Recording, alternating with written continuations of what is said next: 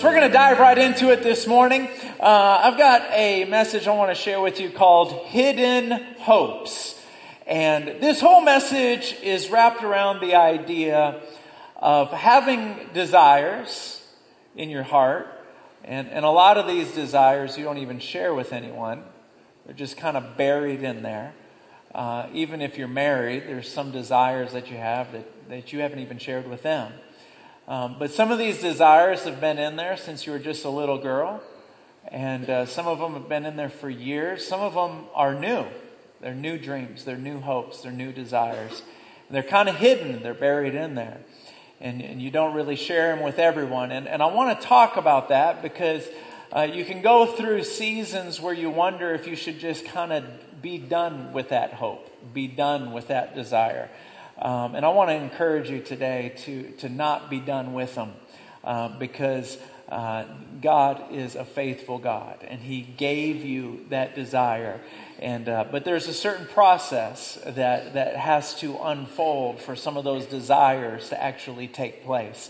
Um, so let's dive into it. Because it's Mother's Day, I decided to pick Jesus' mother as the person that would study this morning. Could have picked several characters out of the Bible, but uh, we're going to uh, look in the book of Luke, chapter 2, verse 13. It reads like this Suddenly, the angel was joined by a vast host of others, the armies of heaven, praising God and saying, So uh, Mary looks up and she says, she sees an army of angels. Sometimes we've seen so many paintings that we have the wrong image of angels.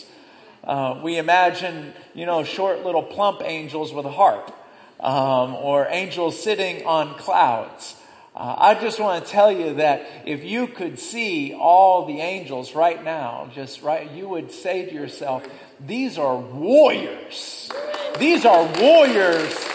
And, and let me tell you why they're warriors. Because in Psalms 50, no, no, no, Psalms uh, 34 verse 7, I think it's 34 verse 7, it says that an angel of the Lord surrounds those who honor him and delivers them. So you, don't have a, a cherub uh, with a harp above your head. You have a warrior angel above your head. Everybody just look up right now, right now. Above your head, when you go to sleep at night, there is an angel, a warrior angel standing above you. How many of you in this room could raise your hand and say, there was a particular moment where I almost lost my life, but I didn't. Raise your hand. Raise it real high. Come on, real high. Now look around with your hand in the air. Look around with your hand in the air. There was an angel, a warrior angel that stood between you in that moment. I remember when I was about five years old, I was sitting on a curb just like this, a curb on the side of the street, just like this, and I was waiting my turn for my friend to come around the block with a bike, and we were taking turns riding a bike around the block. And all of a sudden, around the curve, around the street, this car was going about 70 miles an hour. Had to have been drunk in, in retrospect and he was flying right at me, and I was sitting there wearing white tennis shoes, and this car came flying around and rode right over my feet and kept going. Went so fast, it didn't even hurt. I looked down at my shoes, and they were black. Had that car been three more inches, I wouldn't be here right now. How many of you have a similar story to that? Raise your hand. There is a warrior angel that stands before you and delivers you. And it's not just about your life. There's certain situations. The Bible says that he starts and stops seasons. There's certain seasons that you'll be in and all of a sudden enough is enough. It's time for that season to change. And that, so that warrior angel pulls out the, the, the, the, the, the sword and says, enough is enough. Have you ever had one phone call, one email, one appointment, one experience, and all of a sudden you went from having a horrible life to having an awesome life just in one minute. This is the warrior angel standing before you. I can't keep on talking about it because it has nothing to do with my sermon. I got I got to get back to hidden hopes, all right? but no, number 15. Uh, and let me just encourage you whenever you read the Bible, don't read a lot. Just read a verse and just sit there and think about it because there's so much packed in there. Verse 15 Glory to God in the highest, and peace on earth to those to whom God is pleased. When the angels had returned to heaven, the shepherds that were watching these angels said to each other, Let's go to Bethlehem. Let's see this thing that has happened, which the Lord has told us about. They hurried to the village and found Mary and Joseph. And there was the baby lying in the manger. After seeing him, the shepherds told everyone what had happened and what the angel had said to them about this child. All who heard the shepherd's story were astonished. Now, here's where the, where the message is coming from. But Mary kept all these things in her heart and thought about them often. There are certain treasures, certain hopes, certain desires that are just buried in our hearts. There's three things that Mary kept on thinking about, kept on thinking about, because your hopes and desires, that your thoughts are like water on a plant to your hopes. Every time you think about them, every time you visualize, they stay alive. And there were three things that Mary kept on thinking about. The first thing that she kept on thinking about was what the angel Gabriel told her. And it, this is what Gabriel said in, in Luke chapter 1. I'm not going to read it, I'm going to paraphrase it for the sake of time. The angel Gabriel showed up to Mary and said, You are going to get pregnant with a baby.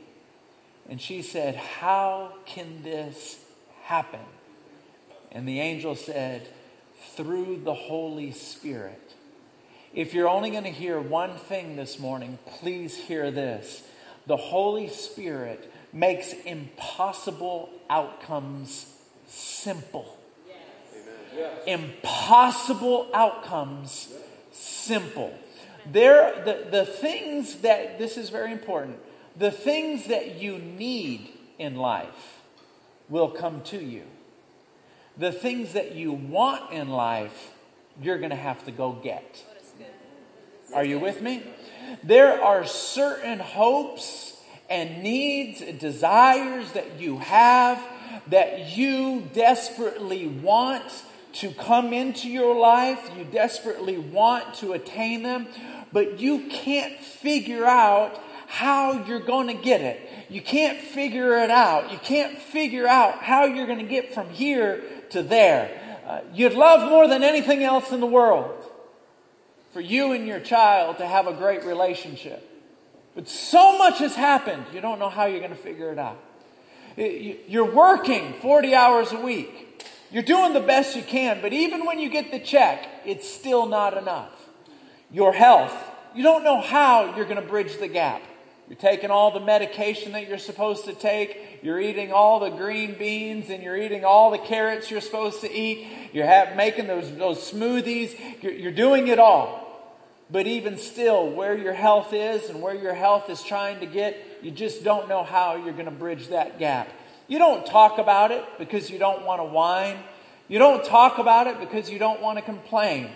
Sometimes we have hopes and desires that we have that are so big we don't want to tell anyone because we don't want them to look at us like, you got to be kidding me. You want to be that? You want to do that? And we don't want to see that expression on anyone's face, so we just don't tell anyone. Let me tell you this that there are certain things, certain hopes, they will not happen and they cannot happen without the Holy Spirit. They will not and they cannot. You will sit there for 10, 15, 20 years staring at that situation, trying to figure out how it's supposed to happen, and it will not happen. That ball will not move down the field unless the Holy Spirit is carrying it with you. If you are depending on the Holy Spirit, if you are whispering, saying, God, I know this is not going to happen. I know my daughter is not going to get that opportunity. I know my son isn't going to get that opportunity. I know I'm not going to get that opportunity. I know that my education doesn't merit this amount of money. But dear God, I know with your Holy Spirit, you are the one that controls the wind. You're the one who controls the waves. And you're the one that's for me. And if you be for me, who dare be against me? Come on, put your hands together for that. Absolutely. You know, uh, John Maxwell said that a true leader, and, and, and, most of the, the leadership density in this community is amazing. So, most of you are leaders in, in whatever field that you're in or at home. Or, uh, but John Maxwell said this a true leader identifies and begins to solve a problem at the same time. When somebody is telling you a problem, as they're telling it to you, you are hearing it and solving it at the same time. Wives hate this, but you can't help it. And, and, some of you ladies, you have a high leadership IQ and you do the same thing. You hear it and you're solving it at the same time. You're hearing it and solving it at the same time. You haven't even gotten all the information yet and you're still solving it at the same time. And every time you get more information, you change your answer just a little bit. Are you with me? You can't help it. You hear it and solve it at the same time. John Maxwell talked about that in a leadership seminar. And I, I just wanted just actually a representative of John Maxwell is that I was sitting in this seminar learning this. And it dawned on me at this stage that that strength is oftentimes our greatest weakness. Because when we say that the Lord will give us the desires of our heart, that doesn't mean we walk around with a desire and say, God, I want you to give me this desire because your Bible says that you're going to give me the desires of my heart. That's not what that scripture means. Imagine that this pen is desire. This is desire and I'm God. I take my pen and I give it, come here, Catherine. Uh, I take my pen and I give the pen to Catherine. I gave her that pen. If I'm God and I have desires, I give Catherine desires. He gives you desires. And if he gives you a desire, it is his responsibility to say, I'm going to cultivate it. But we can't back up and say, You gave me the desire. I wouldn't want this if you didn't put it in me, so. That's not how it works. He gives you certain desires and backs up and says, Now that desire, you're not going to be able to get it without me. You're not going to be able to get it without me. You're going to need my spirit. You're going to need my wisdom. You're going to need my knowledge so many times. This is so important we try to live our life circumventing the process of prayer, circumventing our relationship. I can still get what's in my heart without seeking God. All I have to do is work hard, work hard, work hard, stay diligent, increase my education, increase my contacts, increase my, keep my charisma high, keep my work ethic high. And God steps back and goes, Oh, you'll get some things but not those hidden things. Wow, that's so good. Those hidden things, you're going to need me. You're going to need me. Everyone say, that's good. Come on. The second thing that Mary meditated on was what Joseph told her, her fiance. In Matthew chapter 2 verse 13, it reads like this. After the wise men were gone, an angel of the Lord appeared to Joseph in a dream. And this is what the angel said. Get up, flee to Egypt with the child and his mother. And the angel said, Stay there until I tell you to return, because Herod is going to search for the child to kill him. It's almost as if an angel comes to you in your dream and says, That desire that's in you, that's from God. But there is an enemy coming to kill that desire. Wow. There is an enemy coming and if you don't pray, if you don't take point number one and mangle it in with point number two, If you don't pray and you don't have the Holy Spirit, that enemy who comes to kill, steal, and destroy will steal that desire and you won't even desire it anymore because you'll feel like it was never meant for you anyway. Wow. Thank you for saying wow, baby. Because I don't know. Did I say that okay? Should I say it again? Is it okay? the divine promises are yours, but you must overcome the enemy to receive them. They're yours. You, you didn't eat a whole bunch of pizza last night. God put that in you. God put that in you. They're yours. You've had it in you ever since you were a little girl, ever since you were a little boy, but you're going to have to fight for it. It's so interesting because anytime opposition comes against us, we seem to clam up.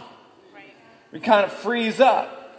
Um, uh, I had a friend of mine growing up. Uh, I was probably 10 or 12 years old, and, and uh, he convinced me that he knew karate. And so uh, I would go to karate classes every day in his living room. And, uh, and he would teach me. he, he, didn't know Jack. But anyway, uh, he would teach me how to stand, and he would teach me how to kick, and he would teach me how to, how to punch. And, and, uh, and one day we were out playing football out in this field and, and this kid, he was about this big to me at the time. He got real mad. I can't remember what happened in the football game, but he got real mad and, and he pushed me and, and it was clear we were about to fight. And uh, it was just amazing on how all my karate classes, I couldn't remember not a one of them. And, and I just ran home. I was like, I don't, can't remember how to fight, but I remember how to run. Um, and I just ran home and I saw my buddy the next name. His name was Jeremy. He was like, man, why didn't you do that kick? And I was like, man, my hands were all sweaty. I had butterflies in my side. I just want to run home.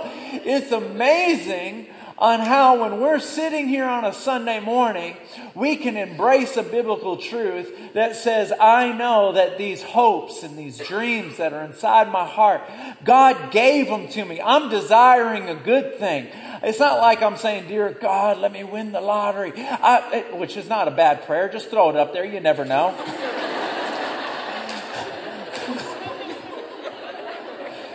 Have you ever made a deal with God? I'll pay off the church building if you just let me win.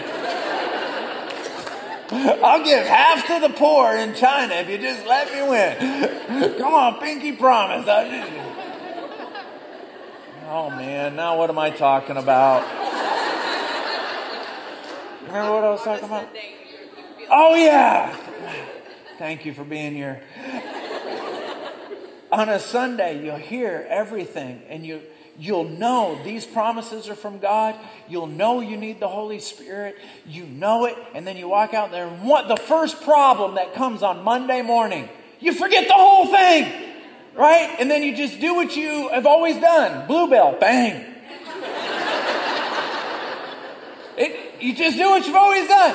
And, and, it's just like we have got to remember. Here's a very important scripture that we should always remember. In 1 Peter chapter 4, verse 12, it reads like this.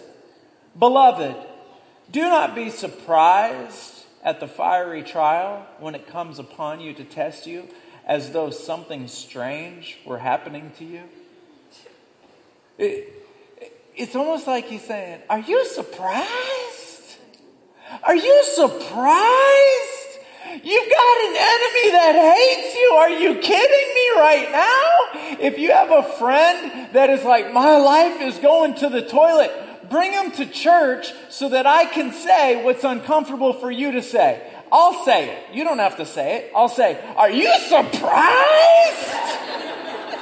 Are you surprised? Do you think that when you wake up in the morning, Satan's like, Oh, I'll mess with them another day? Satan doesn't take a day off. The only things that, look, Satan doesn't want your car. He doesn't want your job. He doesn't want your money and he doesn't want your health. He doesn't want any of the things that he steals from you. The only thing that he wants to do is steal the stuff that is attached to your faith. Wow. If he can get you to stop believing in the Lord by messing with your money, messing with your job, and messing with relationships, then he gets your faith. And we got to back up and say, you can mess with whatever you want. You can mess with that, mess with that, mess with that, mess with that, but you can't have this. You can't have this. There's the other thing that Mary completely depended on. She depended completely on the Holy Spirit. In Galatians chapter 3 verse 3 it says, "How foolish can you be?" After starting your Christian lives in the Spirit, why are you now trying to become perfect by your own human effort?" It's like we started our relationship with God years ago or weeks ago or maybe today. We're like, God, I understand every good thing is going to come from you. We start that way, and then we end up trying to do everything ourselves. If you only hear one thing this morning, hear me say this the effectual, fervent prayer of a righteous man, it availeth much. If you need a miracle in your life, this is the church that you want to be a part of. Because not only do we believe in miracles, we experience miracles in our church. And for the past few weeks, we've been absolutely, sir, thank you for putting your hands together.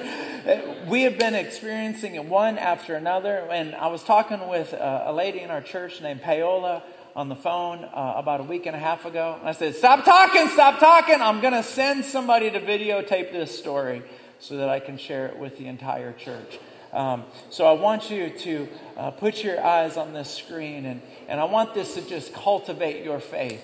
Uh, because whatever hidden hope you have, your fervent prayer is the fire, it's the match. It's the match that you cause that explosion of a miracle in your life. So take a look at this.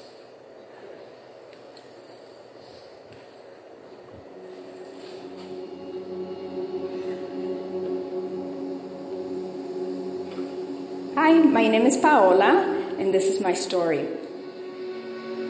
A few months ago, about six months ago, I had gone into the dentist for some work, and thing, things did not go well that day and uh, I ended up uh, being left with a locked uh, jaw. And my mouth uh, had not opened for the past uh, five months. Um, I've always been a very faithful person, and I knew that God was with me throughout this whole process. Uh, however, it, it, was a very difficult period period in my in my life. Um, I did a lot of different types of prayers, some some of some of uh, some of it was uh, forms of fasting, and um, my mouth was still locked. Uh, so one day I was uh, watching um, service live, and Pastor Frankie was uh, basically saying never to give up, and if your prayers have not been answered, to keep knocking, keep knocking on that door until God answers that prayer for you, for you, but never to give up, and to talk to God fervently and he kept repeating the word fervently. And that day, when the service ended and my TV went black, I was not ready for that. I still wanted to continue to listen to Pastor Frankie. So I stood up and I went straight into prayer. And I started praying like I've never ever prayed before in my life. And I prayed fervently and I put my hand in the side of my mouth that had been injured, and I just started going into prayer. But my prayer was very, very fervently.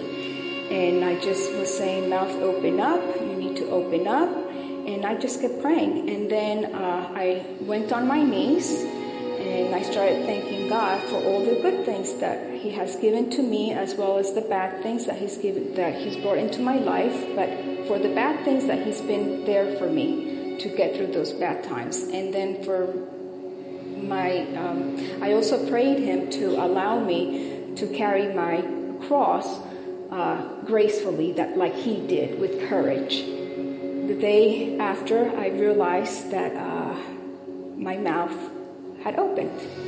And I realized it because I was not shoving the food with my fingers into my mouth. I never uh, went back and measured my mouth because I felt that I would be downing God.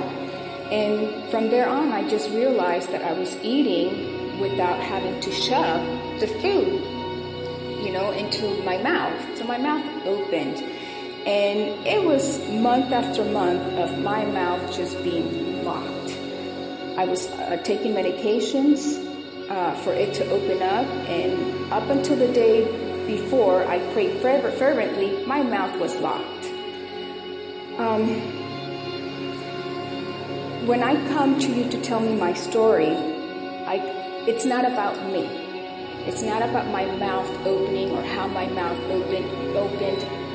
It's to tell you that God has His way of coming to you.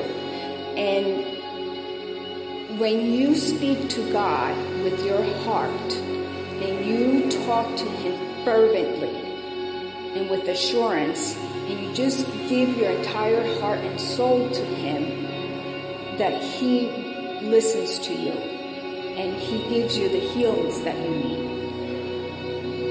That day, when um, when I was listening to Pastor Frankie on TV, there was no boundaries that day. It did not make any difference that I was watching through TV. There was just no boundaries there. And the Holy Spirit worked straight through Pastor Frankie, through the TV, and came to me and gave me the strength and the courage to pray fervently and to never give up.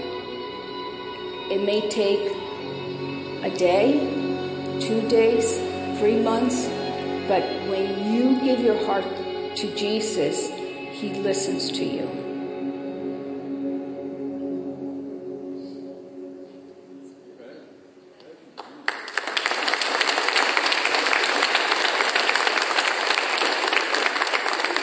You know, all around us, every single person in this room, everyone sitting around you right now is fighting a battle that you know nothing about.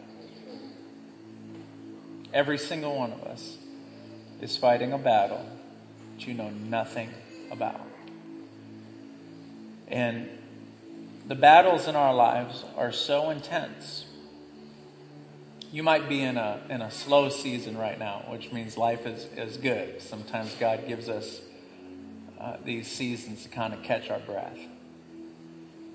But the Bible says that so long as we're on this earth, times will be hard, life will be difficult. We live in a fallen world.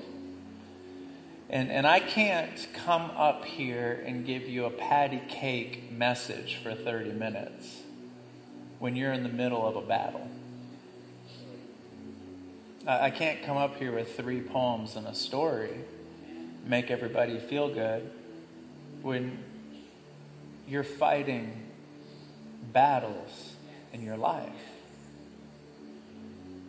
You have to be able to walk out of here with a weapon. You have to be able to walk out of here with knowing what to do and how to fight. Because if we don't, we're just sitting here playing patty cake with each other, and there's, am I wrong? There's too much at stake. Am I right or no? Amen. There's too much at stake.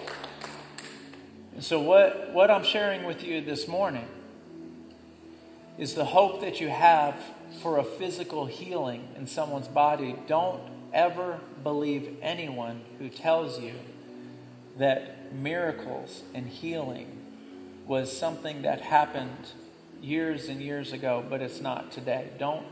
The first person who tells you that, if you ever hear that, just smile at them and be nice and don't talk to them anymore about that kind of stuff.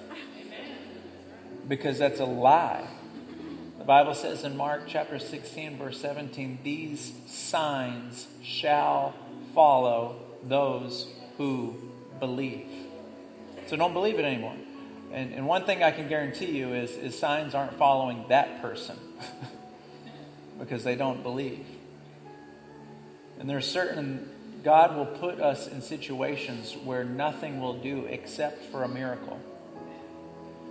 I'd like our prayer partners to come up here right now if they would, because uh, these prayer partners don't believe that God can do something because Satan believes that God can. These friends down here believe that God will. And so I want you to know that there is a perpetual cycle that we have to stay in while we are believing for those hidden hopes to come to pass. And the perpetual cycle is outlined in the Bible. Sometimes you'll ask and you'll get it right away. And if it doesn't happen, then you go to the second step where you begin to seek.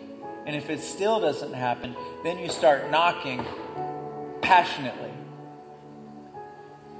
And then you just go back over. You ask, you seek, you knock. You ask, you seek, you knock. You ask. And every single time you do that, your muscles are getting stronger and stronger and stronger and stronger and stronger. It causes perseverance in your soul. Would you stand to your feet for me, please? If you have a need in your life, I believe that today is the day. Will everyone just raise your hands if you feel comfortable with it? If you don't feel comfortable with it, don't don't raise it. Raising your hands is just an outward expression of surrender. Doesn't matter how high you raise them. You can raise them waist high or shoulder high, or it does not matter. But I want to encourage you just to show that dependence and that surrender to the Lord. Would you just pray, not out loud? I don't want the person next to you to be able to hear you pray because you may distract them. But would you just start praying in this room just for a few moments? We love you, Jesus.